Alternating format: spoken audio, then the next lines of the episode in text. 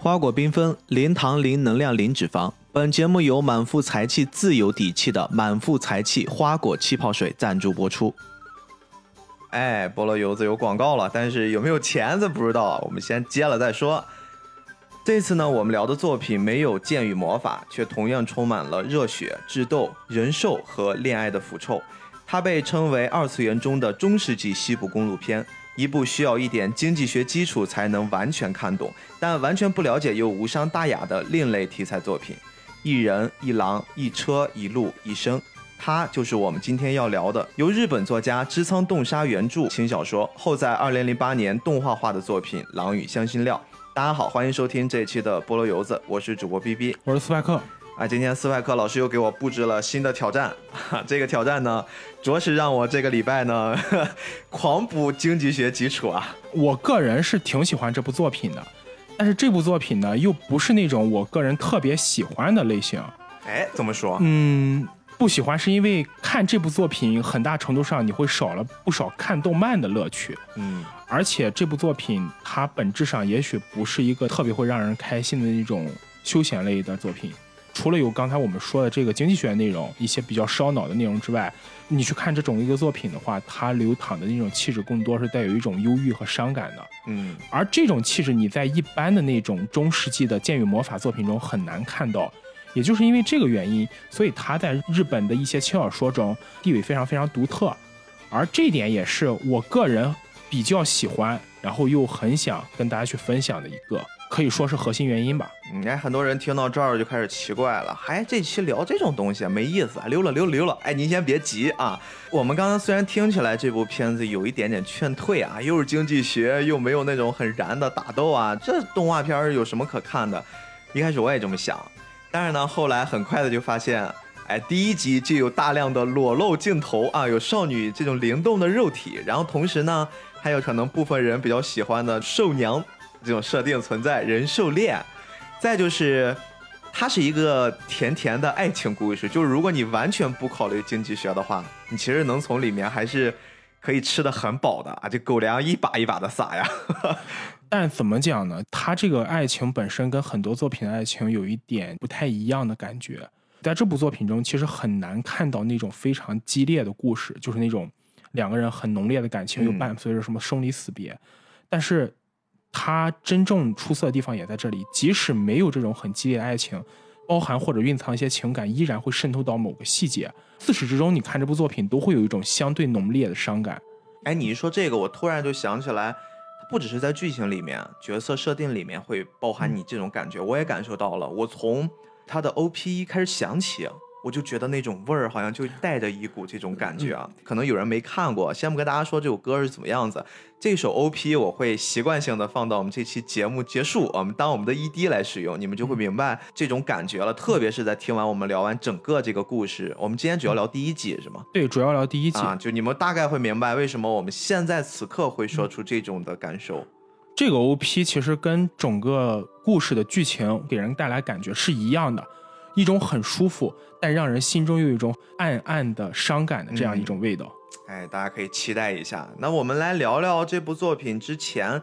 还是先说一说它的一个创作背景吧，包括作者。其实这个也是一部轻小说改编的作品，对，也是一部轻小说。之前其实我们聊过轻小说本身的一些概念，这里我们就不再多赘述了。我们重点要聊一聊的是这个作者，也就是织仓洞沙老师。织仓老师这个人呢，跟日本很多漫画家有一个。区别就是他其实是个理工生，哎，能看出来。哎呦，这个片子硬核的哟。在我们的概念里，可能会觉得啊，你画漫画创造文艺作品，要不是艺术，要不是对文字，文科生，对对艺术对文学有一定造诣的。但织仓老师呢，恰恰就是一个理科生啊，就是我也是一个理科生。看 我们理科生拯救世界，理科生也有很文艺的一面嘛。这个植仓老师毕业于立教大学理学部的物理学系。哎呦我天呐，物理学！一听物理学系，如果对日本推理小说感兴趣的，一定会想到一个著名的人物，也就是《神探伽利略》中的主角。嗯，他本身也是一个物理教授。对。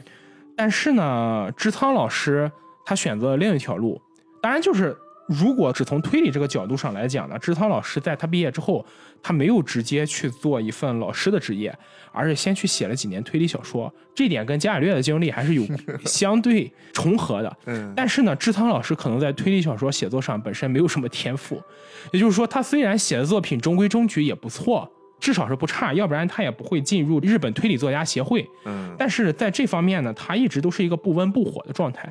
简单来说吧，就是可能。非常好的小说有很多粉丝，但他写的小说有人看，但不叫座。哎，上一期听咱节目的也知道，严文军老师也是这样，对吧？我写点东西不太行，哎，我画一下子就起来了。志汤老师呢，跟严明军老师有点像，他呢觉得自己虽然很喜欢写推理小说，但是在这方面又没有什么天赋，也没有什么造诣，更何况粉丝也不买账。于是呢，不如我就投入另一个方面。嗯，但是志汤老师呢，他画画水平也不好。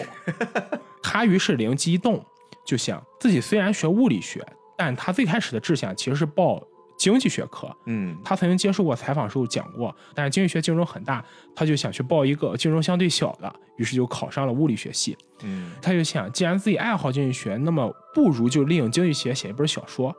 但写一般的小说又太过于大众化。因为经济学相对来说也算个显学嘛，嗯，你一找其实也能找到一大片搞经济学这些人。薛兆丰教授，对，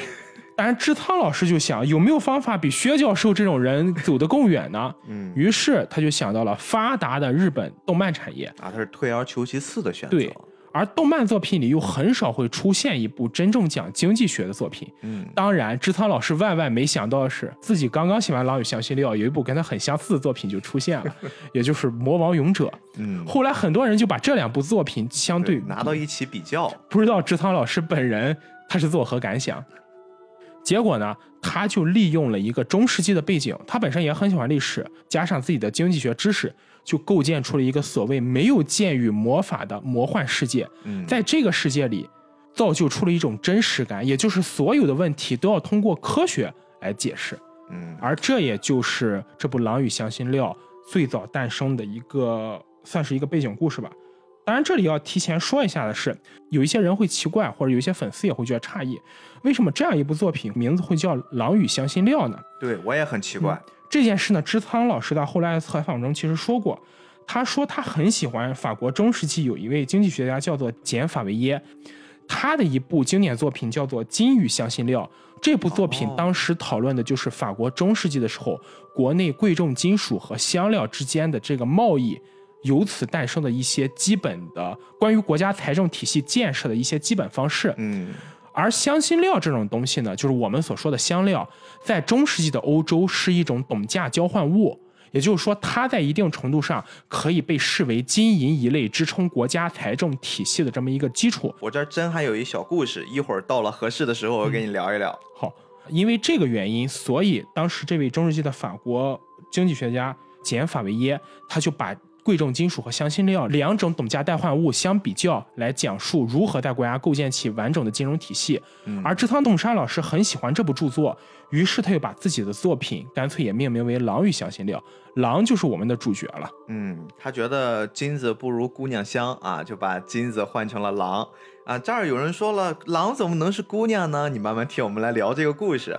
刚才我们大概了解了这个创作背景之后啊，因为我是直接看的是动画。所以说，我对漫画的内容并不是特别了解，但是看动画其实也足以了。这部动画的内容也很硬核，也非常完整。《狼与香辛料》这里要给它 TV 版点一个赞，就是它非常非常忠实于原著啊。之前我们也其实也聊过，说很多动漫作品被改编成动画之后，就像《麻辣教师 GTO》这种，它很大程度上会削减漫画作品中的一部分。没错。但《狼与香辛料》很棒，就好在。它能够完全忠实于原作，或者是我们叫轻小说的创作，剧情上没有大幅度的删减和修改，所以这部作品还是蛮推荐大家去看 TV 版的。嗯，我这次在看的时候，其实第一遍整个感受下来，就是我完全跟不上 TV 版的节奏，因为它一共就第一季十三集。十三集基本上你一天时间就可以追完，对。但是问题就是你一天时间你根本没法一下子消化它的那个剧情，它中间所有的那种作为一个商人和商人之间的讨价还价，或者说这种交易的手段吧，一些手法其实跟我们现实中人类文明发展的不同阶段，它用的一些经商的手段其实都是有很直接的联系的。甚至是一些很硬核的我们在基础经济学里面可以得到的一些知识，如果你不掌握的话，你连他们对话说的是什么意思你都看不懂。但是呢，这个时候如果我第二遍伴随着那些解释呀，伴随着你自己去查一些资料，能大概了解一下他们每一次一些讨教、一些你来我往的时候、唇枪舌战的时候说的那些。基础的经济学知识，你再去看他们的对话，你反倒会觉得这部片子特别有意思。他会特别聪明的把一个让你们平时学起来很晦涩难懂的知识，用这种很卡通的、很动画的方式，让你去接受，让你去了解，并且去爱上了这个故事，甚至是爱上了故事里面的某一些角色。这个可能是漫画本身的一种高明之处，也是很像我们菠萝油子。你看，又要强调我们的 slogan 了：成人听的动漫播客。其实宫崎骏老爷子曾经说过啊，动漫不是只给小孩子看的东西。其实我们也一直很相信这句话。在这部片子里面，确实我觉得一个青少年，一个 teenager 可能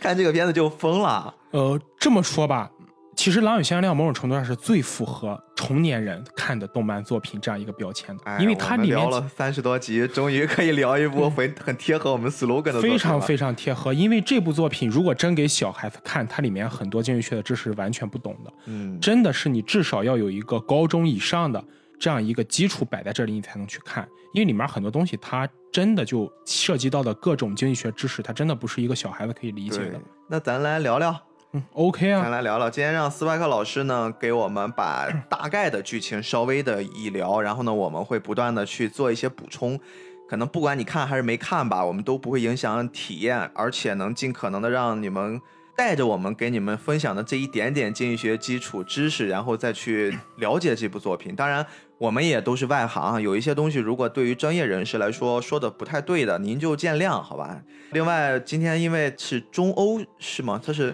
呃，这部作品的背景其实是十四世纪的德国北部为背景，嗯，就它所营造的这个世界，其实非常非常接近于真实历史上中世纪的欧洲世界。所以这一点也是他这部作品本身有厚重和深度的一个关键，就它不是一个纯粹的架空世界，它真的是有背景可以得到参考的。嗯，所以在这个基础之上，可能会牵扯到特别特别奇怪的人名、特别长的地名、城市名。为了方便大家用这种播客的方式能听懂这一期，我们除了主角之外啊，我们就 A B C D 随便这么聊了。你们能带上号是最好的，然后带不上呢也问题不大。好吧，我们就先聊聊这个故事。这个故事其实最开始好像还是一个偏神话色彩的这种启蒙啊，一个起因开始展开的。对，这里我们先要讲讲为什么主角会是一匹狼，或者说我们叫贤狼赫罗，主角叫赫罗。这个地方其实也是有所谓历史传统的，因为在古典欧洲的神话体系中，狼包括另一些野兽，像熊啦、狼啦这一类所谓的猛兽。它更多时候会被当时的人当做是保佑丰收的一种象征哦。为什么呢？因为在当时的欧洲人眼中，狼、熊、虎豹这样的野兽，它是非常健壮的，嗯，然后繁殖能力也相对较强。尤其是狼，我们都知道狼一胎会下很多个狼崽子，然后这样的话，狼群会在很短时间内得到壮大。那么这一点其实就说明一件事情：狼本身具有繁殖力，它的生命力也很强。当时的人们其实就喜欢把这种东西指代到自己的种植农田的这种农作物的繁殖上，因为他们也希望农作物能像这些猛兽一样繁殖的很快，而且很健壮。而古代人类的宗教信仰很大程度上都是把现实当中没有办法解释或者没有办法理解的事情拿到生活中，从恐惧变成崇拜。可能原始的这些先民们对野兽是恐惧的心态，但当发现野兽有某些细节上。或是某些生存状态上很符合自己对未来的向往，那么自然而然就会被带来。嗯，而且再加上《狼与香香料》这部作品本身是以十四世纪的德国为背景，而德国北部这些城镇其实就有崇拜狼的传统，所以说主角才会被设定为一匹狼。而在这个故事中，贤狼赫罗的设定，不老不死的生命，狼祖宗，对，算是狼祖宗。他自己原著中没有提到说我自己究竟活了多久。至少是有几千年以上的生命，所以从这点也可以看出来，也算是一种文化潜意识的影响作用在这部作品中。刚才听斯派克一介绍，觉得这是一匹老狼啊，老奶奶。因为她是女主嘛。但是其实她幻化成人形的时候是一个妙龄少女，特别好看，特别可爱。如果化成人形真的是个老奶奶，我相信这部作品要劝退很多人。对，所以就是它是一个很很神奇。刚才我们说这是一部没有剑与魔法的一个玄幻故事，其实它玄幻就悬在这儿，它是有一个这样神明给具象化、人格化的一个角色存在于这个故事里面，并且呢，他曾经也是作为一个狼神、一个神明去保护了还挺偏远的一村子。每年他们甚至会因为这个狼给带来的这种呃粮草植物的丰收，然后会举办一些仪式。对，他这个村子按照故事的设定，就是被赫罗一直保护，而就是因为赫罗的保护，所以几百年时间内，这个小村子一直是处在一个国安民乐、岂不美哉的这么一个状态。但是呢，从某个时间点开始呢，人们对赫罗的这个态度开始发生了变化。他们在丰收的时候，更多的会归咎于自己本身的努力，但是在没有丰收的时候，或者是欠收的时候，他们就会责怪赫罗没有保护他们。哼，人类。这就是人类，所以也因为这点才会引下我们开始的故事。赫罗对这块土地其实慢慢失去了原有的那种包容的状态，他开始希望将自己的脚步迈向更远的地方，或者说赫罗已经不想待在这块土地上待了。他觉得可能这块土地也不需要他了，本身那么人可以通过自己的农耕，或者说他们当时的科技也能满足正常的生产，甚至觉得他们也能把生产给做好。已经不是几百哎年前那种人类的生产力水平很低下，没有办法来满足自己收益的状态了。这个时候呢，我们的男主角就出现了。嗯，我们男主角是一个什么身份呢？他的全名叫克拉夫·劳伦斯，但是我们这里呢就只叫他的名字罗伦罗斯伦。斯嗯就克拉夫，因为就是六个字儿，毕竟还是长嘛，咱们就只要罗伦斯。罗恩斯他的身份是一个什么呢？他是一个游行商人。所谓游行商人呢，其实也是中世纪欧洲的一个传统，因为中世纪的欧洲战乱频仍，不同国家之间相互征伐，在某一个地区定期开设商店的这些人呢，经常会受到这种战乱的影响，导致自己的运输网络不畅通，那么没有货品卖，或者甚至于直接遭遇兵灾，打到这个地方的强敌呢，直接把他的商店给抢夺了，那么就等于破产了嘛。所以这个时候呢，就有了这么一种职业，他们会带着一辆巨大的马车，马车后面呢放着自己的产品，嗯，遍游整个欧洲的版图，到不同的地区收购不同的商品，又卖出不同的很多商品。游戏里面是不是也有这样角色？，对，都有吟游商人。就我们走着走着路看到一个，你问你小伙子要不要卖货，你还可以在那儿买，可以卖其实有点像我们中国所谓之前流传那种货郎、啊，卖货郎这种，背着个包，背着个包，挑着个扁担，到嗯处带着这个商品卖是有。马车的，但吟游商人呢，因为相对来说家产比较丰厚一点嘛，他肯定不比那种挑着扁担的人嗯要穷。他是有一辆马车，马车上会装着自己的商品。这种人呢，流转于各个地区，在售卖自己的货物。也因为他们可能是那个时代唯一一个可以到处走的这种身份，因为当时的生产力环境会让很多人待在自己的家乡，不离开这里，一直在自己土地上工作，繁衍生息，从生到死，交通也不方便，所以这些吟游商人在那个时代地位还蛮高的，因为他们是唯一可以连通一些偏僻村子，让这个村子里能接受到外界信息、拿到外界货物的人。当然，也真的不乏有那种见到吟游商人来一刀剁了，把东西全抢走。但实事求是的讲，如果真的这样的话，它是属于一个得不偿失的事情。那以后没有商人过来卖货，你们怎么获取外面的消息呢？所以说，在这个故事里的这个罗伦斯，他的地位相对来说还是比较高的，各地的普通的民众对吟游商人态度也非常不错，所以这也就是整个故事发展一个基础。嗯男女主主和女主都出来了，对他们的身份也已经介绍完毕了。嗯那么故事就开始了。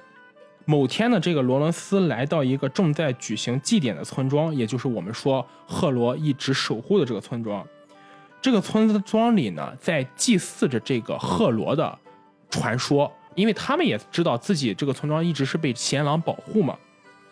但是呢，他这个时候遇到了一个叫克罗艾的少女，这个少女呢，我们就简称小克吧。小克呢，被当作是赫罗的化身，关在了仓库里。这里我们可能奇怪，说为什么他们一边要祭祀赫罗，一边又要把这个少女关起来呢？很简单，因为他们想让赫罗长期留在这个地方。因为根据故事里的说法，在传说中，赫罗每守护一个地区几百年，就要换一个地区重新守护。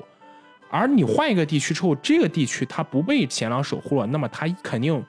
按照这些人的说法，它的收益就会减产。别看我们之前说，慢慢的随着时间推移，他们会觉得欠收才是赫罗的锅，种植成功就是自己的功劳。但真正要是把这个想法贯穿到这个神秘主义上的话，没有人敢赌赫罗如果真的走了，到底我们这个地方还会不会吃得起饭？对它这个其实还包含一些宗教的东西啊，像最原始的宗教，很早期很早期，像这种村庄，甚至那些宗教都中间中途你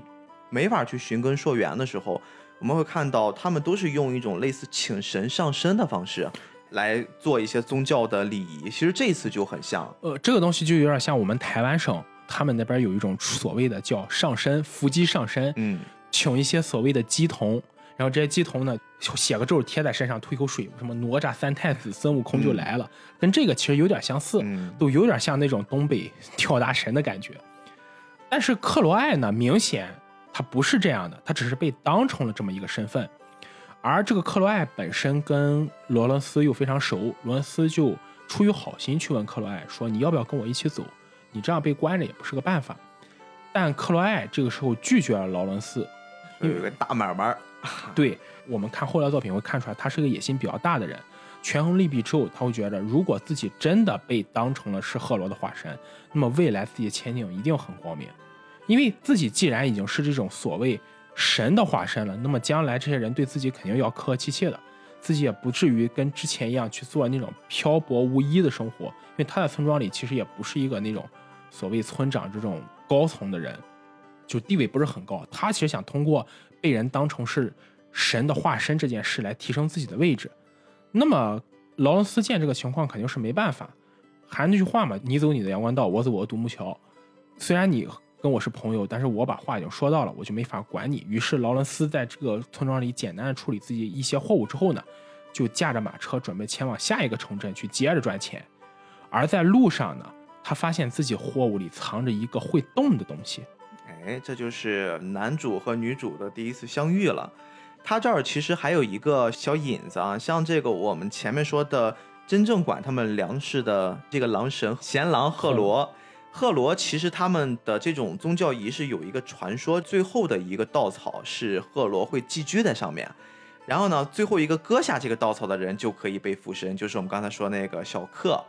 然后呢，小克拿着最后一束稻草，特别开心的去疯狂的庆祝的时候，他其实路过了小罗的这个马车上，罗伦斯马车又恰好也有这么一撮稻草，等于说呢，那个稻草上的那个神明转移了，哎，这就转移到了刚才斯派克说的。马车上好像发现了有点不对劲的东西，出现了我们这个人格化的人形化的赫罗，赫罗就赤身裸体的躺在上面。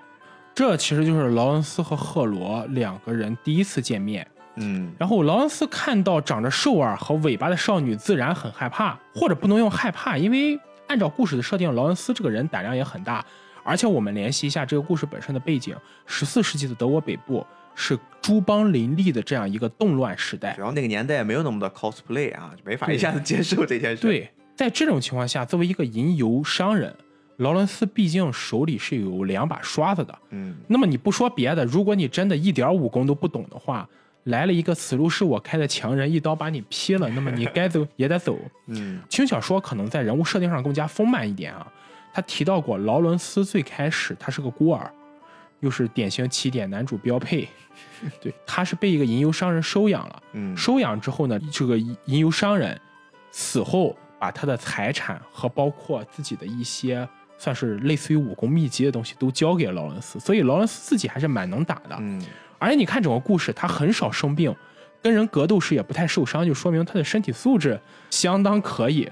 毕竟整天在那个年代，你想想。到处窜，他没点本事，其实真的够呛能活下来的那个年代。然后这个罗伦斯就跟这个赫罗相遇了嘛。经过两个人短暂的对峙之后呢，赫罗就把自己的身份告诉了罗伦斯。但是罗伦斯一看这个情况呢，也不太行。不管怎么说，你毕竟是赤身裸体，我也不能带着你到处去这样走。而且赫罗跟罗伦斯说的原因是他想跟着罗伦斯的车走，是想回到他最开始的家乡北方。北方的一个小城市去看看，而作为补偿，这路上赫罗承诺会以自己的神力帮助罗伦斯赚钱。嗯，你看钱永远是不管任何的故事里面最佳的产品。只要谈到钱，不管你是什么神也好，鬼也好，大家都能谈妥了。对，咱别说那么些俗的东西，直接就拿钱来衡量就完事儿了。于是因为这件事呢，罗伦斯就狠狠心把为自己准备的一套新衣服，就他这身衣服很旧了 很，奇怪呀、这件事儿。他说他准备了十年，然后穿在一个少女身上，非常的搭，就是一套女装。呃不，因为在中世纪的德国，真正有就是说真正属于女性穿着的衣服很少，往往是那些贵族的女性才有资格穿独属于她们的女装。大部分的平民阶级其实男装和女装是通用的，就他们的男装女人穿也没有问题可。是那身非常少女啊，特别好看、啊。但但是是画的是这样呀 我，的天呐，你不知道那个画面一出来，所有的弹幕都疯了。你花了十年买了一套女装，你是不是疯了？然后但是这里真正要说的就是，只能说画工功底够好，但实际上这套衣服在原著的说法就是一套男装，啊，它本身就是套男装，但是只是那个时代的平民女性她买不起属于自己的衣服，只能说穿男装而已。嗯结果恰好赫罗穿上了劳伦斯准备的这套男装，非常合适，两个人就等于结伴踏上了旅行了。嗯，这里要点名一下，是罗伦斯买这套衣服，与其说是准备十年，按照原著的说法，不如说是他那身衣服太旧了，他想换一套。嗯，因为罗伦斯是个非常非常抠的人，很难从他身上捞到钱。商人嘛，你要我命可以，你要钱万万不行。这种人才能发家致富，对吧？你什么都很大方，都很敞亮，其实有时候才会流走的。对，所以说呢，当赫罗穿上罗伦斯这套衣服之后呢，对罗伦斯说：“这套衣服就先记在我的账上，我会帮你把钱赚过来。”而这就是他们相遇的第一幕。嗯，两个人就一起踏上旅途了，一边结伴而行，然后就来到了他们应该算是第一个城镇啊，我们对当的是 A 城镇。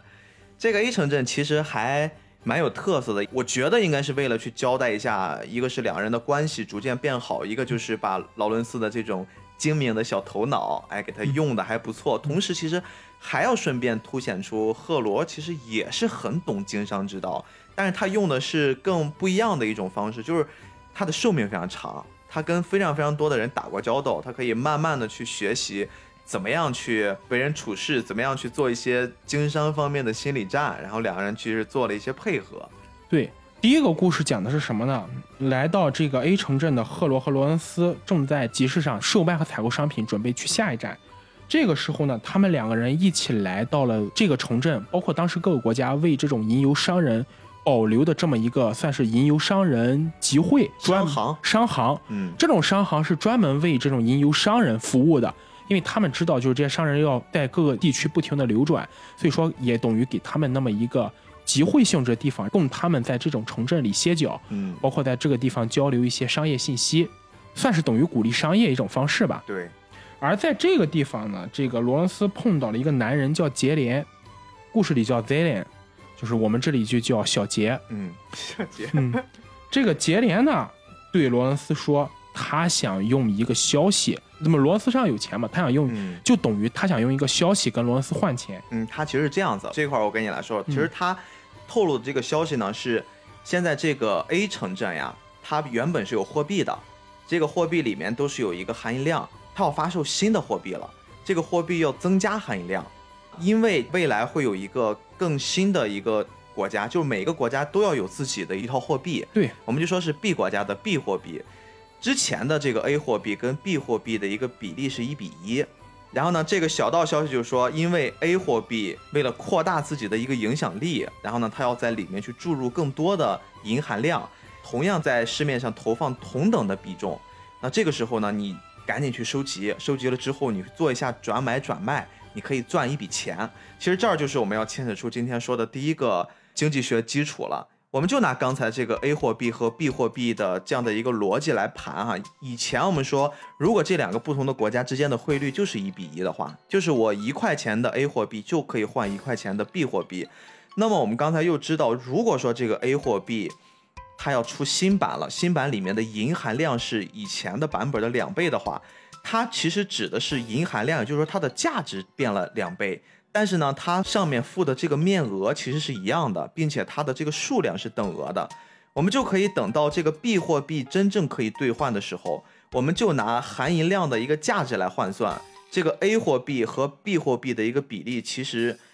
含银量的价值变成一点五比一了。这个一点五是哪来的呢？因为 A 货币有两个版本，对吧？一个是一倍，一个是两倍的含银量，加起来是三倍。然后你平均一摊就是一点五，你跟这个传统的 B 货币去比较的话，它不就是一点五比一吗？但是这个比例呢，会逐渐的去稳定在一比一。所以说，我们原则上来说呀，就是在这个阶段初期的时候，如果你用一个旧版的 A 货币去换一下 B 货币，你就相当于是你可以多获得一倍的利润。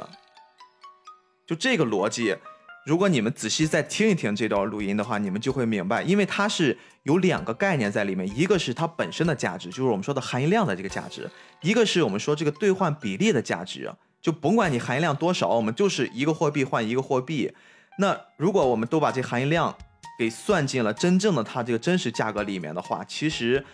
涨价了的含银量更高的这个新版的 A 货币其实是更有价值的。所以说这个消息一放出来，劳伦斯呢得到这个消息就觉得这是一笔不错的买卖。哎，我这个消息如果真实可靠的话，我就要去拿了这个很新的消息啊，很少人知道的消息，我就要去盘一盘我的这个小金库了。我们这块稍微再延展一点，其实所有的经商，或者说咱们说的所有的商业行为，它有一个大前提，都是建立在信息不对等的前提之下。对，信息不对等了，你才能产生商业价值，然后你才能促使交易啊，促使每一单的生意的正常进行。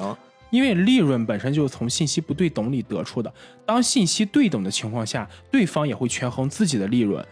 或者是自己能获得的好处来跟你进行博弈。这个地方其实稍微再延展一点点，有一个特别好玩的事儿，就苏莱克，你听过一个词儿叫劣币驱逐良币吗？我听过，其实就是在刚才我跟你说的这个概念里面延伸出来的。劣币驱逐良币，我们现在的理解都是，可能我们在面对同样一件事儿上，你可能花费的时间或者精力相对少一点，但是你做这事儿呢，也可以被人接受。那些为这件事儿付出更多努力的人，做的更细节、更精益求精的人，他们得不到原本该有的更多的一些回报的时候，那么就做这件更轻松可以完成这个工作的人，他的数量就会变多，他的获益就会变多，就会促使更多的人这么去干。对，就没有那些更认真做事儿的那些人，他们慢慢的就离开了这个市场。有一个老师会专门以一个我们二手交易市场的汽车这个东西来做一个定义。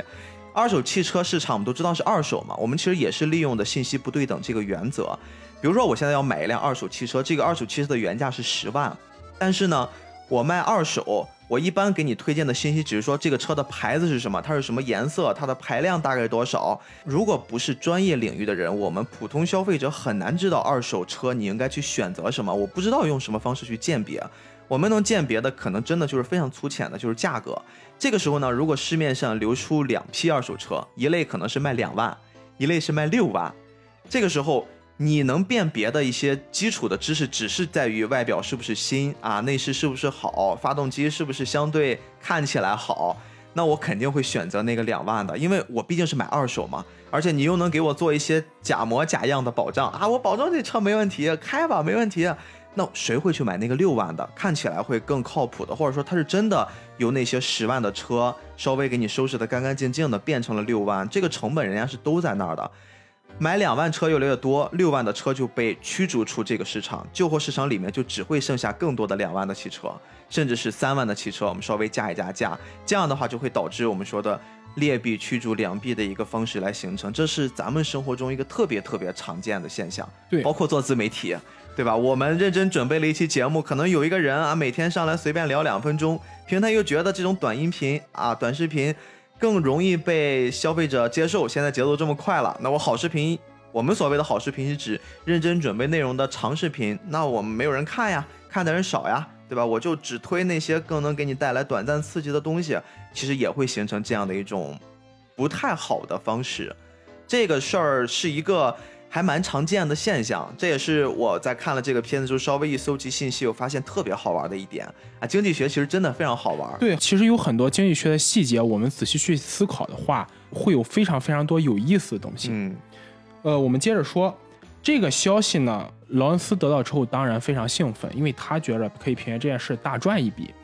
但是当这件事他说给赫罗听之后呢，赫罗说这个消息是个假的，很敏锐啊。察觉不对了。赫罗的理由很简单。国家发行货币这种事情，一定是非常非常机密，而且涉及到整个国家财政体系建设的。对，不可能会通过这么一个小道的消息就告诉别人，就是一个边缘小角色嘛，你怎么能知道？而且，如果真的有人得到过这个消息，连这样的小道消息都会被人到处流传，那么就只能证明一点。这个消息被泄露的已经不像样子。对于一个国家本身的财政体系建设来说，只有两种选择：要不然就取消这个设定，再进行一套更机密的设定；要不然呢，就是已经有很多人通过这个消息，就像刚才斌哥你说的信息不对等赚到钱了。当大家都已经赚到钱的时候，你再入场是赚不到钱的。嗯，但劳恩斯本人不相信赫罗这个说法。他其实说了一句话，他就说，即使你说的是对的，我也要先去大概了解一下怎么回事儿。他说的是，贪欲会让人失去很多，但禁欲将什么也得不到。我就觉得这句话一出来，好高级啊！是的，其实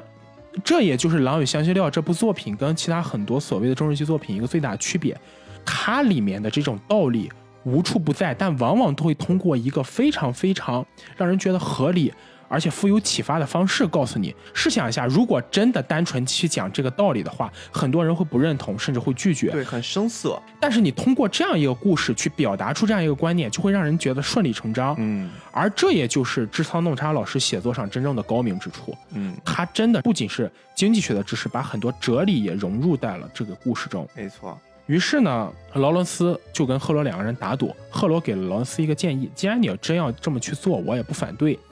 你先拖一段时间，对杰连说，我要把我身上货物换成金币之后，才能支付给你这个费用。在这中间的阶段呢，你再去认真去调查这件事情。结果一调查，果然出了问题。不得了呀！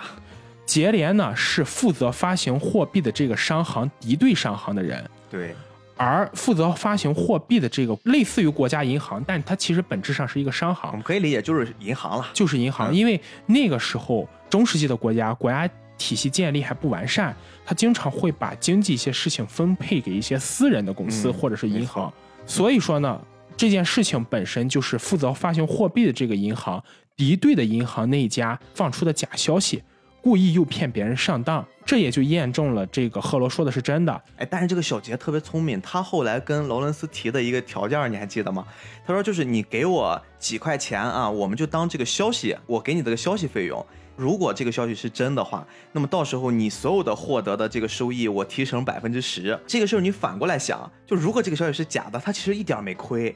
对吧？他拿了几个不要提成，但是我消息费也拿到手了。对我一点没亏这本生意，所以这个小人物也特别聪明。其实你会发现，这个整个一部作品中，他出现过这些人物数量可能不多，但每个人物其实都会通过一件事情有一个鲜明的特征。可能杰连把这个消息卖给了很多人，跟很多人都有这个说法。对，甚至我觉得杰连可能自己也不知道这个消息是真是假，但是他首先会利用这个消息。就像你刚才说的，信息不对称的时候，先用这个消息抓住时间差去先赚一笔，而很多时候经商的关键就在时间差这件事情上。没错，如果你掌握时间差，哪怕是一个假消息，都会帮助你发家致富。嗯，而罗伦斯那听了赫罗的建议，他也没赔，他就把这个消息，就是有人制造假消息去抹黑这个商行本身这件事情，汇报给了负责发行货币这个商行。因为之前可能很多人都没有及时来跟他说，可能罗伦斯是第一个来真的把这个消息告诉他的。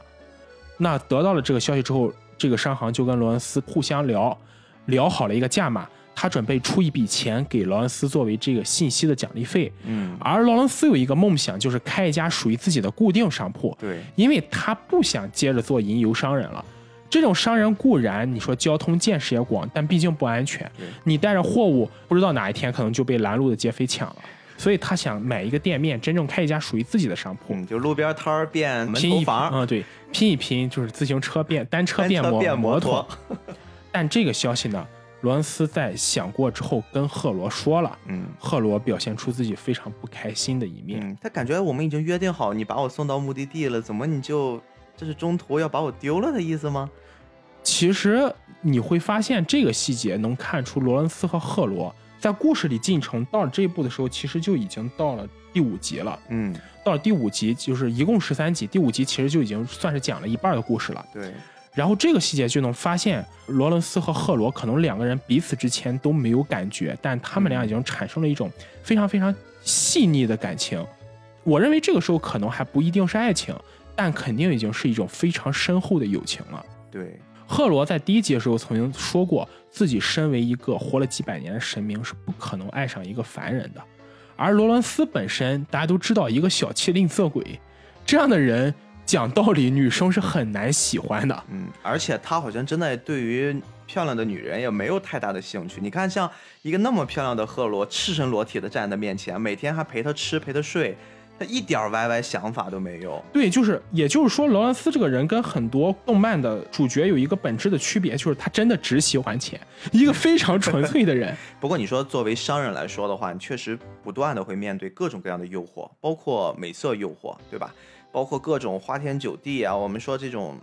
金钱、各种利益诱惑，你真的是在众多的诱惑里面能明辨是非，能知道自己的本心，你真正要的是什么？可能这件事儿对于一个商人的成功与否来说至关重要。所以罗恩斯这个人，他其实蛮讨喜的，就在这里。嗯，他虽然也是一个，就是很多人会评价说这个角色平平无奇，他跟很多作品的角色。不同的就在于他没有什么特别深厚的个人魅力，聪明呀！但是他真的很聪明，而且在聪明之余，我觉得这个人身上最大的优点就在于他知道自己要什么。嗯，一个人知道自己要什么，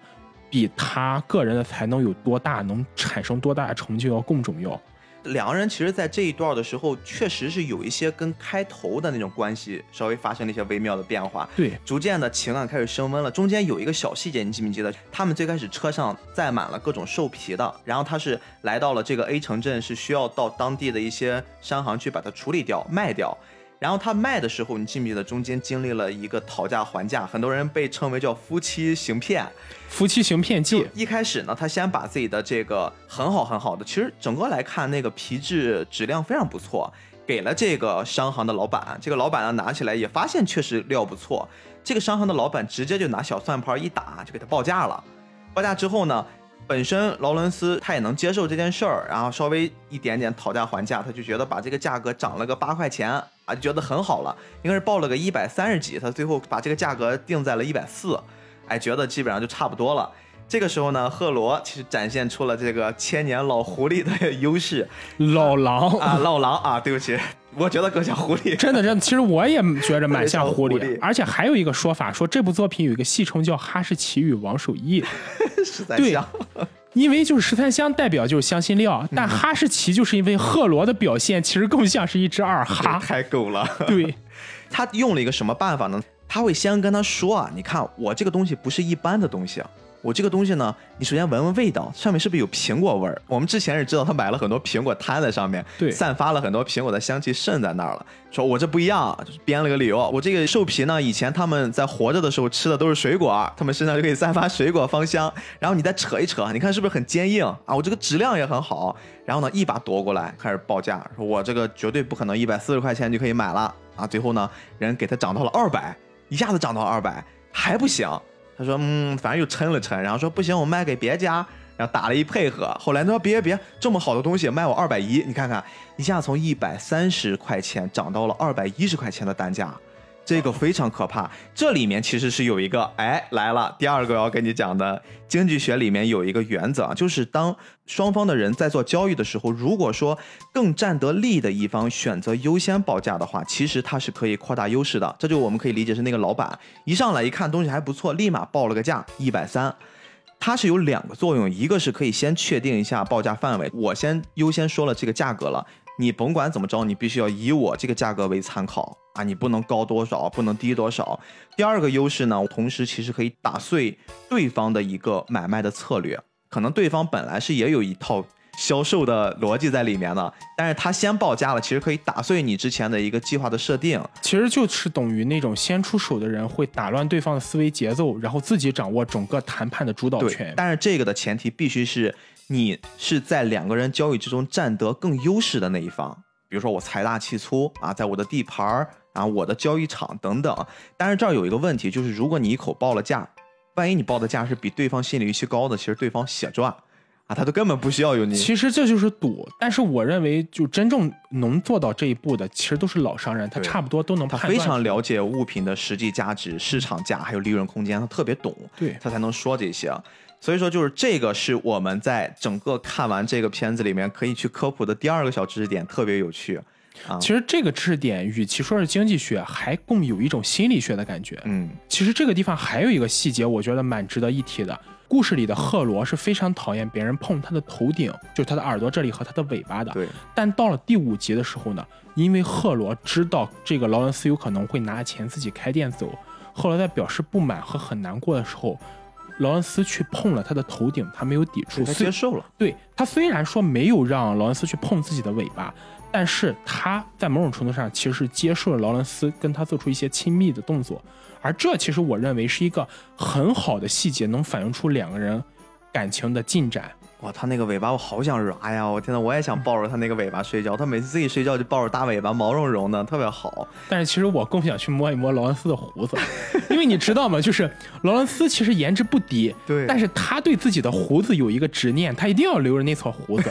而且就我要去摸一个男人？我的天呐！但是我就觉得他如果剃了胡子会更帅一点，所以我想知道他为什么很想留着自己的胡子。哎，咱们其实整个会看到到这儿，两个人的关系更进一步了。他们也从这个城镇呢，准备要到下一个城镇了。在下一个城镇，其实中间这个旅途的时候，两人的关系明显就很微妙了，也开始又说又笑啊，有一些肢体接触，然后呢很亲昵。但是我们都知道，旅途是特别特别无聊的。对，如果是让你觉得旅途这么无聊了，你会给他们一个什么建议？因为那个年代其实跟现在不一样。哎，你看放到现在，如果我们去旅途了，哎，我突然拿出一瓶啊零脂零卡的气泡水儿，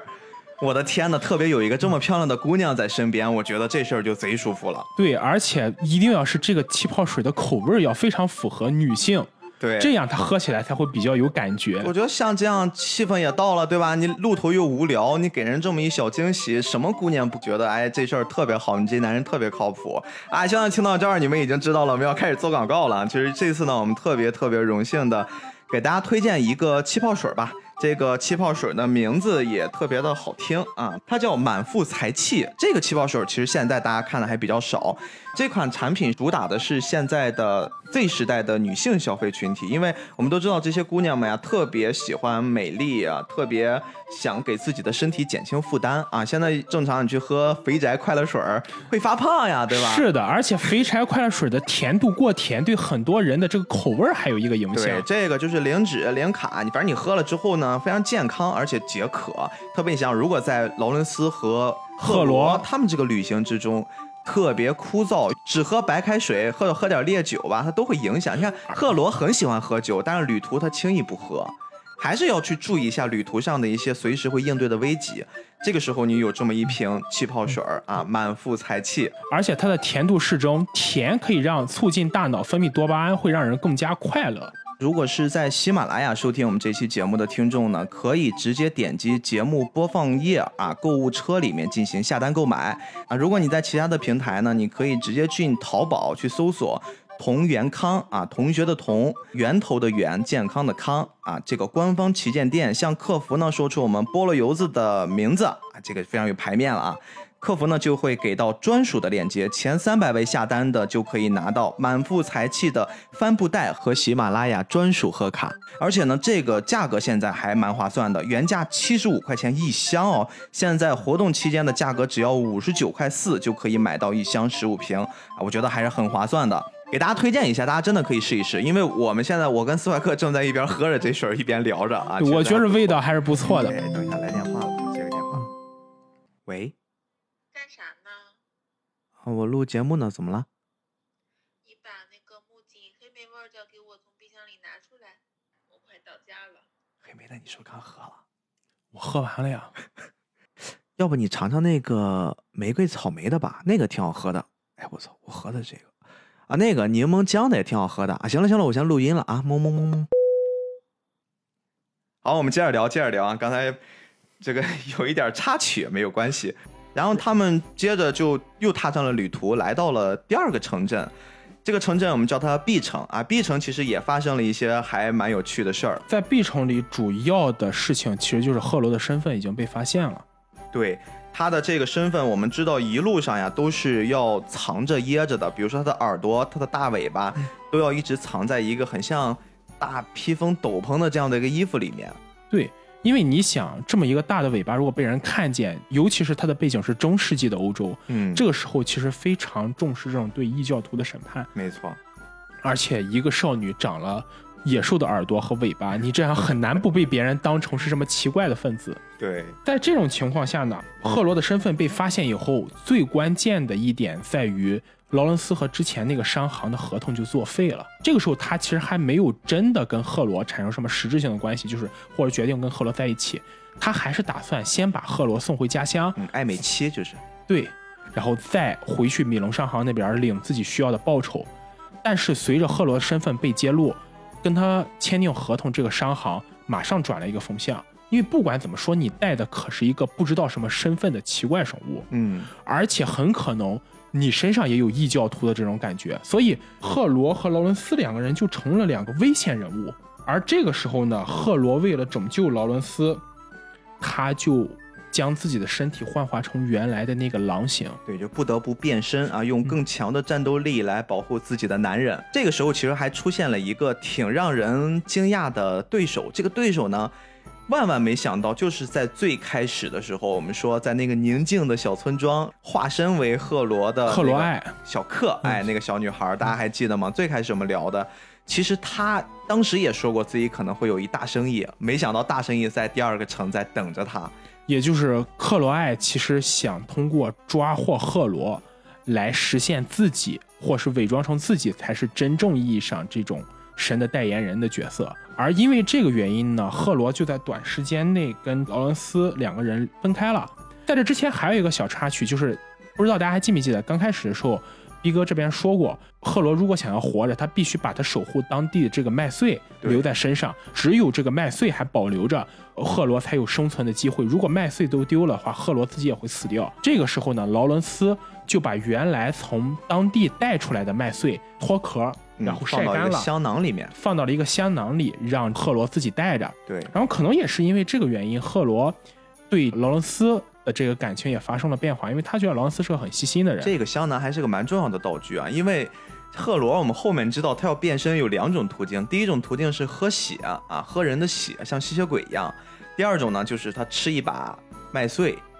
啊，吃一把这个谷麦吧，吃了之后呢，就可以变身。所以说他这次变身，其实整个用的劳伦斯的血，用他的血完成了这次变身，并救了他的爱人。其实这一块儿除了我们刚才说的小克他的一个真实的想法之外，还牵扯到一个特别特别大的故事。这个我相信你们如果去真的静下心看原著，你们会发现它中间牵扯了很多像商行和商行之间的利益往来和勾心斗角。比如说我们在得到了不同的信息差的时候，我们分别是怎么样去应对？那我们再去接受这个信息差，有人主动的来给我送消息的时候，我怎么样以一个商人的思考逻辑去判断我是否该接受它，还是需要把它给供出去？它都会导致我们最后看到的这个结果。其实说到这里，中间在这一段中剧情还发生过一个挺有趣的小故事。在赫罗和劳伦斯经过打斗重逢之后，两个人聊起了之前的经历。劳伦斯这个时候呢，跟赫罗讲了一个故事。在这段时间内呢，北方地区的有一个小国被另一个国家给吞并了，原因是什么呢？这个国家和另一个国家，或者我们叫 C 国和 D 国吧，C 国和 D 国两个国家是敌对方，但是他们的实力又差不多。如果只凭军事战斗，C 国是很难去吞并帝国的。于是 C 国就想出了一个方式，他花高价收购 C 国本土的一些商品。C 国这个地方盛产一种算是工具吧，他就花高价在市面上收购这种工具。而这件事情呢，就导致它的价位提得越高，帝国国民就开始放弃工作，嗯然后只把精力投入到制作这种工具上。而且那 C 国本身的这个农业基础就崩溃了，没有人去种地，大家都在制作这种工具赚钱。当 C 国发现帝国本国的经济或者是这种农业水平被打破之后，他突然出兵去进攻帝国。帝国这个时候因为本国已经没有在进行农业工作了，没有粮食，很快就被占下来了。嗯，这其实也是一个经济战的很好的一个对对延伸对。这个故事其实也给我们一警醒啊，还要均衡发展啊。一个强国其实你要方方面面都要强大才可以。不能说因为某些方面就是有很好的很大的利益，我们就只去注重这方面，放弃了一些基础。也就是说，整个故事线到这里发展是非常非常丰满的。而且在这次战斗的时候，劳伦斯其实还受了一些伤，但是当他再醒来的时候，他发现自己已经脱离了危险了，躺在一个当地商行的床上。而且呢，这个时候他跟那个正在跟他照顾他的商人，他们之前因为也达成了某一些合作，可以从中分得百分之十的经济利益，得到了有一千块钱左右吧，一千个银币。但是他又同时收到了一封信。这封信上其实是赫罗写给他的，他拿着他的钱又疯狂消费了一把。而且这个信上很特别，是有一个苹果的收据，因为赫罗特别特别喜欢吃苹果啊他的信上吃的苹果啊，不是我们用的手机那苹果啊。是的，赫罗本身很喜欢吃苹果，虽然我们也搞不清楚一匹狼为什么会喜欢吃苹果，嗯，但是呢，他会把自己跟劳伦斯联系的这个细节上会都做上一个苹果的收据，所以说就通过这一点，劳伦斯很轻易的就判断出了这个收据是赫罗寄来的，于是他就去见到了赫罗，两个人就等于在下一个城镇这里又重逢了。这里我还要再给你插上一个特别好玩儿，你还记得在开头的时候你说过啊，《狼与香辛料》的作者其实之前他所参考的或者致敬的是《金与香辛料》那部作品，他会把金和香辛料会混到一起去做一个价格的衡量。香辛料也一直是定义为是一个特别昂贵的东西。啊在这儿你记不记得，他还没有收到赫罗那封信之前，他曾经跟那个商行的老大。他们在谈怎么样去分这次的收益的时候，中间会讲了一个故事，讲了一个关于真正的那个狼和香辛料的那个小传说。同时呢，他也问他说：“你这一千块钱，你想要的是钱呢，还是说我给你一千块钱等额的物品？”然后劳伦斯要的是一千块钱的香辛料，他要的是胡椒，还记得吗？对，为什么是胡椒？哎，这个地方呢，我稍微查了查，因为我当时就看到这儿，我有一个特别奇怪的想法。我说这个人他为什么会在钱的面前？我们都知道，你宁可要钱最好的这种交易手段，我们要现金永远会比空头支票或者说物品好。现在没有人愿意用物品去压在身上，为什么他会选择的是胡椒？我一查还真的查出了，因为这个故事发生在中世纪的欧洲嘛。其实那个阶段呀，胡椒是一种美食类的奢侈品。到现在为止，法国人形容一件东西价值连城，他们会用一个当地的俗语叫“贵如胡椒”，就用胡椒来形容这东西特别贵。然后也被很多很多欧洲人会形容胡椒是黑色黄金。你看这一下子就跟刚才你说的那个金与香辛料会联合起来。其实这里面背后是有一套逻辑的。我们知道，在中世纪那时候吃西餐烹饪，它还特别原始，还没有像现在这样感觉特别的高雅，或者说它这个味道会相对的来说更丰富一些。那个时候呢，比如说肉类，我们就拿肉类来举例子就好了。如果是一些相对比较好的肉的部分，那就会拿来烧烤，烧烤也最多就是一些盐巴啊，让你感觉不是肉那么本质的那种腥味。如果不是一些特别新鲜的肥肉，包括一些下水，直接就丢到锅里面，一锅就煮了。你可以想象那个味道，大烩汤。哎呀，就没法吃。然后地中海沿岸呢，他们香料主要就是一些欧芹呀、迷迭香为主。你想想，常年吃这些东西，就味道特别单一。直到在十字军东征的时候，大量的获取了一些香料。在这件事儿之前，整个欧洲的那片大的地区，食物的口味一直让这些食客们天天咒骂。再一个就是胡椒的历史，我们真正去查一查，它的起源是可以找到的，追溯到印度。传说当时印度的诸神将胡椒面儿就撒到了人间，让他的子民们拥有了健康和舒适的身心。胡椒这种东西，它的香气跟市井中的那些臭鱼烂虾的味道就区别开了。很多人就会把胡椒的这种香气就代表作神圣的天堂的味道。你现在是想想不可思议吧？胡椒哎，那是。呃，但是有一说一，在青岛吃野馄饨还真的撒点胡椒面，确实是提味儿，对，确真的是实提味儿。不撒胡椒面儿的野馄饨就是异类。你知道这是两个原因了吧？还有一条非常重要的原因，胡椒呀，在当时的那个阶段，还有一种传说，它可以滋养情欲，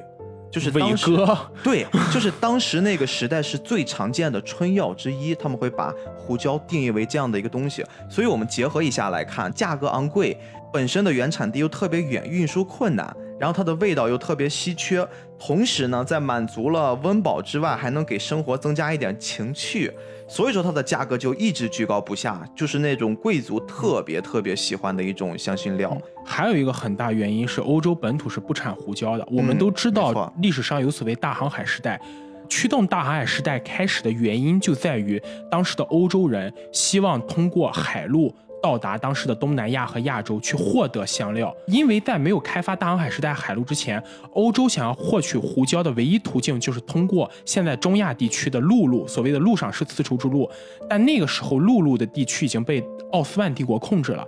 奥斯曼帝国的商人通过垄断这个交通枢纽，可以从无论是当时的西方欧洲，还是从当时的东方，都获取相当巨额的商业税款来滋养自己的国家。因为它正好占据了一个交通枢纽，它可以肆意的收税，而且收税价位由自己来定。欧洲不想再通过这样的方式去反向支持自己的敌人，通过给他们大量的税款来反而让自己敌人比自己更强大。所谓的没有中间商赚差价嘛，没有奥斯曼帝国这中间商通过海路直接向欧洲去输送香料，最贵重的就是你像孜然啦、像胡椒啦、像肉豆蔻这些东西，本地没有产，本地没有产的，而自己如果垄断这条航路，那么自己就可以通过这条航路来获取巨额的利润。所以，大汉时代这条实际上运送这种香料的路线也被称为黄金航线。也就是说，当时的香料运到欧洲的价位真的就跟黄金一样嗯，啊。至于最后一点儿，就是胡椒。可以冬天情趣，我实在很难想象吃完胡椒粉在 它可能主要是味觉上的刺激吧。我觉得应该不只是说功能性的。嗯，所以我就想到，如果我们能穿越的话，在这里买点儿这个，对吧？王 王守义拿到欧洲去，岂不是赚翻了？不是十三香了，那是三十香呀。三十斤。在这个时候呢，就发生了一个天平事件。这个天平事件本质是什么呢？就是有人要在这个地方行骗，因为当时你要测量这个商品本身要通过天平嘛。对，劳伦斯就差点因为这件事赔上了自己的老底儿。这是一个还蛮长的故事，但是它是一个很重要的一个引子啊。来到这儿的时候，我记得当时劳伦斯本身就是要做一笔还算正常的交易，对，然后就是用天平来去。达成一笔买卖，双方其实还都挺愉快的，都同意了。这个时候，我们这赫罗哎出来了，他就也是先给他揪了揪他的衣角，暗示一下不管用。这个秤本身是有问题的，但是正常人看不出来。对，因为你很难辨别出这个秤问题在哪儿。不是说咱们说那种缺斤少两，它就是一天平是平衡的呀，没有错呀。但是没有人想到，其实地面不平。对，然后呢，赫罗特别聪明，他用了一招，就是他说自己口渴，然后呢去喝水，但是他又没想到别人给他的这个水其实不是水，是酒。但是我们又知道赫罗这小姑娘其实酒量啊，这老姑娘其实酒量还是特别不错的，她就趁机借机就说我喝了这水，我喝多了，我晕倒了，嗯，直接呢就把水洒了。结果洒了之后，我们会发现水流的方向立马就可以辨别出。这个放天平的这个地面它是不稳的，是不平的，所以这个天平本身也有问题。等于说缺斤少两是一样发生了。哎呀，这个时候呢，罗伦斯也借这事儿，突然就开始准备讹这个商人一笔。他说：“我也喝醉了，反正呢这事儿你想不传出去也简单，对吧？趁着喝醉的时候，我不一定嘴巴会说出去什么东西。他其实这儿用的是一种还蛮聪明的，叫信用抵押杠杆儿。杠杆，他其实玩的就是咱们经常人聊的杠杆了。”这个杠杆这套玩法呢，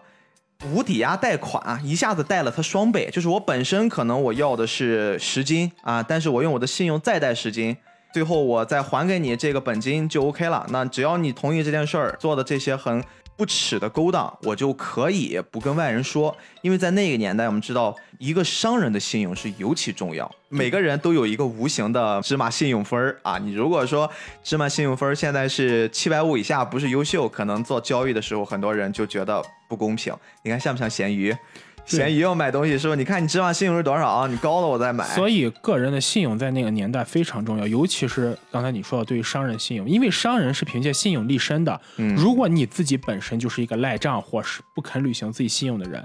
那么接下来就等于你的立身之本消失了。没错，罗伦斯其实这儿还卖了一小聪明，他在选择要货的时候还特意要了一些，我们说当时因为是战乱时期嘛，就是一些士兵穿的盔甲，一些兵甲。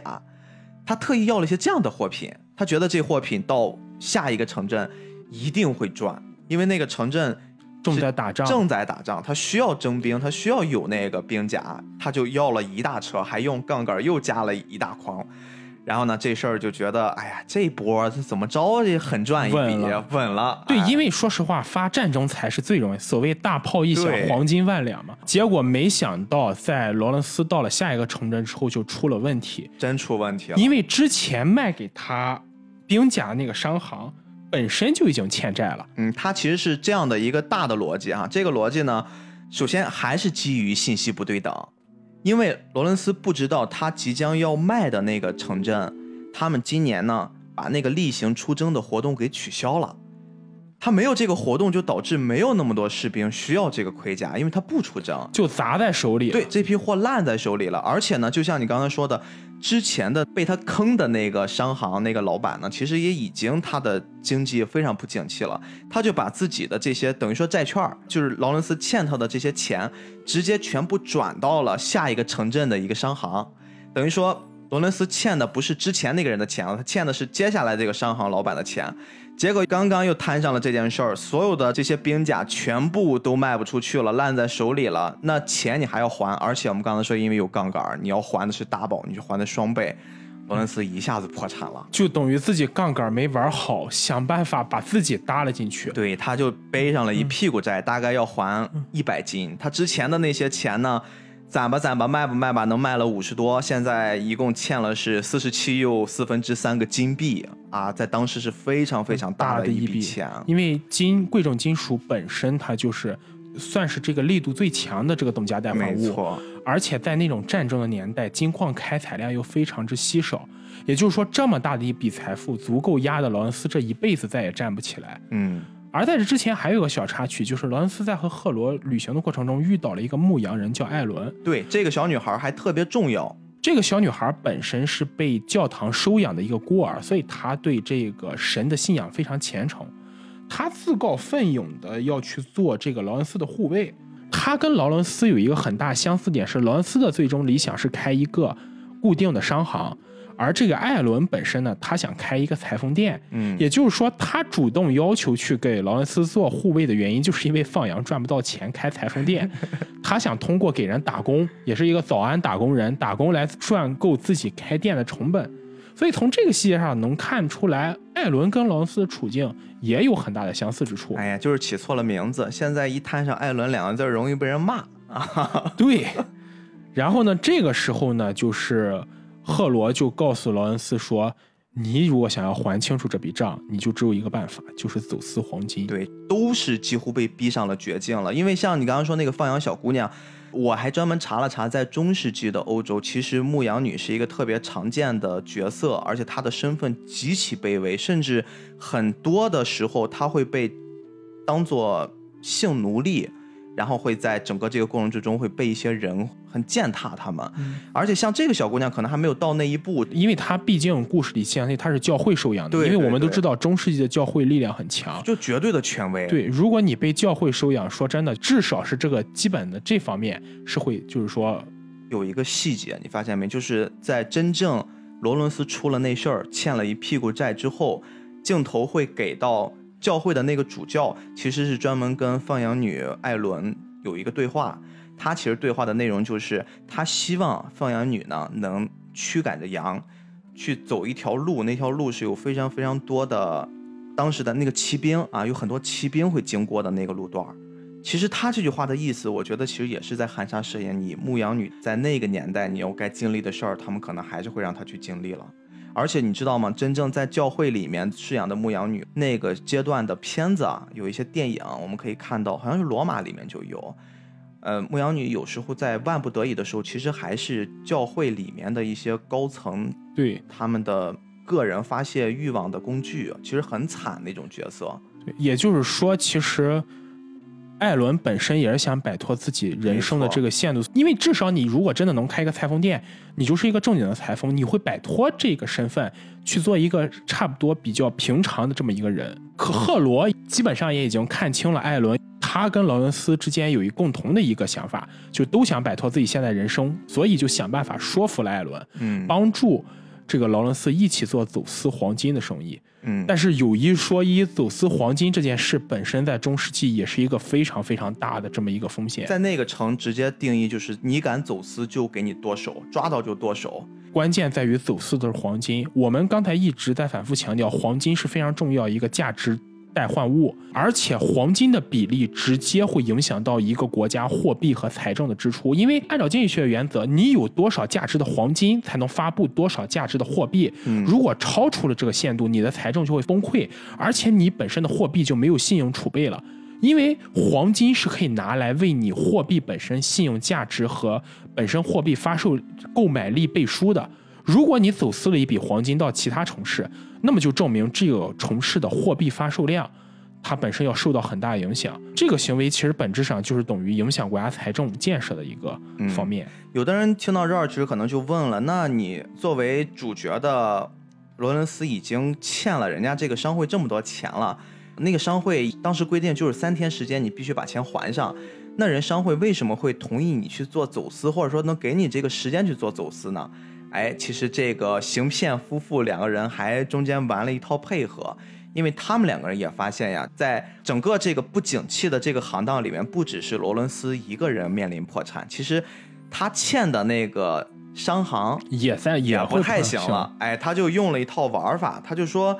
本身你看要走私这件事儿是我自己破釜沉舟。但是呢，我需要时间，我也需要你给我一部分的底金或者说资本，我才能去做这件事儿。因为我要把黄金要走私出去，我才能卖呀。那这个事儿呢，我必须你们商行过来跟我一起来完成，你要配合我。而且他说服的理由特别简单，说我走私黄金的这个钱对我来说足够弥补亏损了。而且我如果失败呢，这个政治风险也是由我罗伦斯自己来承担。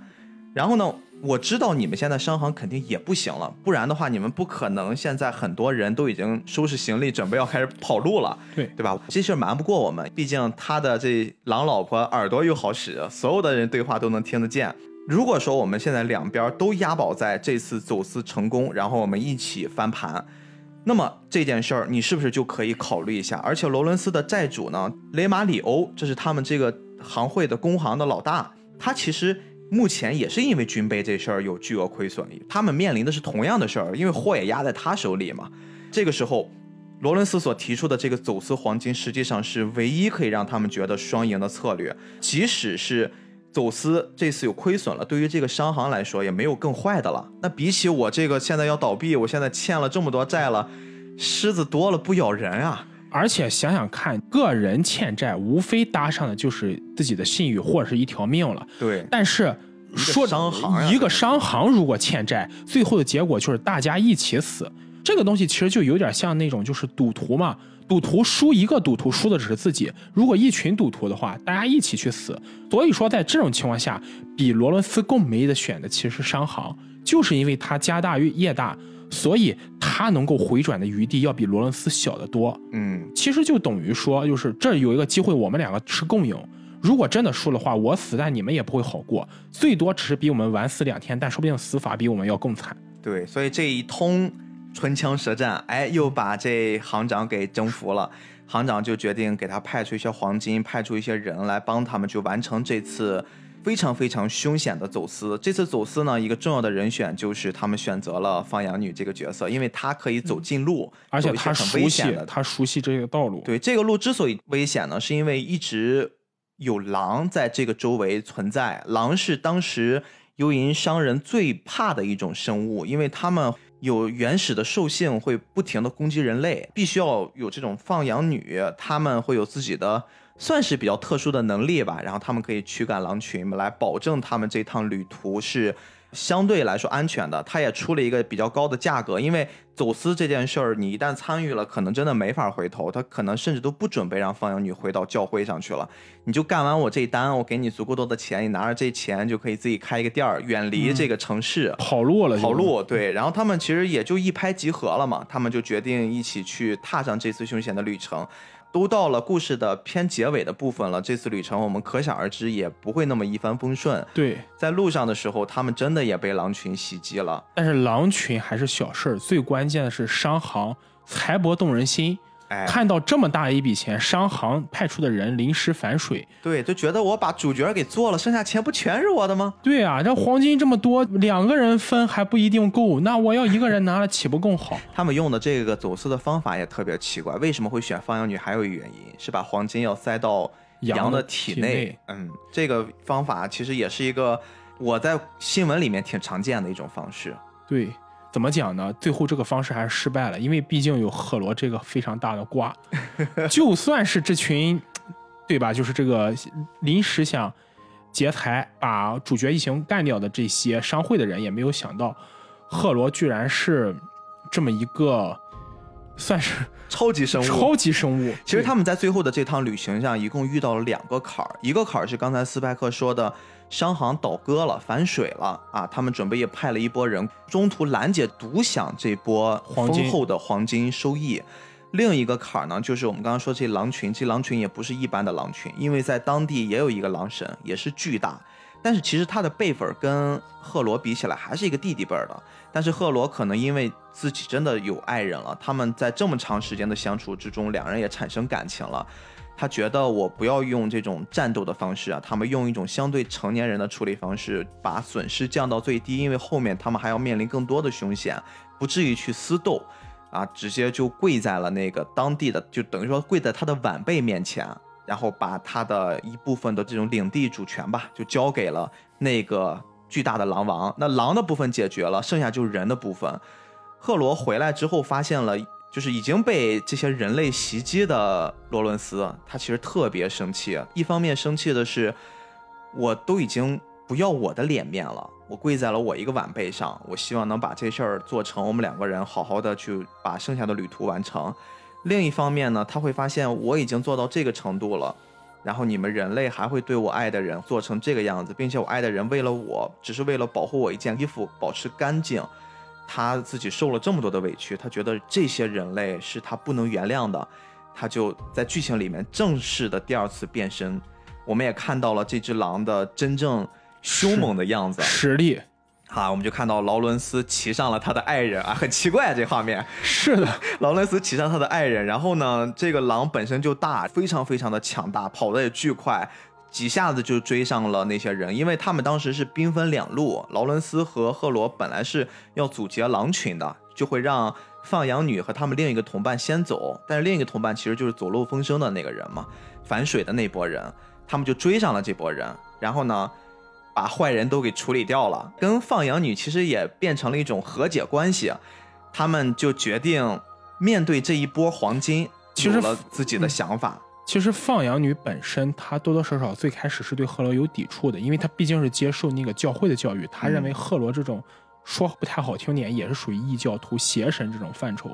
但经过这件事，可能也真的是在面对共同敌人时候，两个人的关系就会变亲密。对，最后一次特别好玩的，这甚至都不能算是经济学了，就是我觉得是一个人性啊。他们拿到了那些黄金，原则上这些黄金压根儿都不用去那新城走私了。我这是一把黄金呀！把黄金直接拿走我自己拿走，对啊，啊，我们几个人分吧分吧。那商行怎么样关我屁事儿？你本身也要开始对我不利了。对，就像《水浒传》说的，大碗喝酒，大块吃肉，有这些钱干什么不好？但是罗伦斯做了一件还挺出乎意料的举动，他说把这些黄金真正的使用方式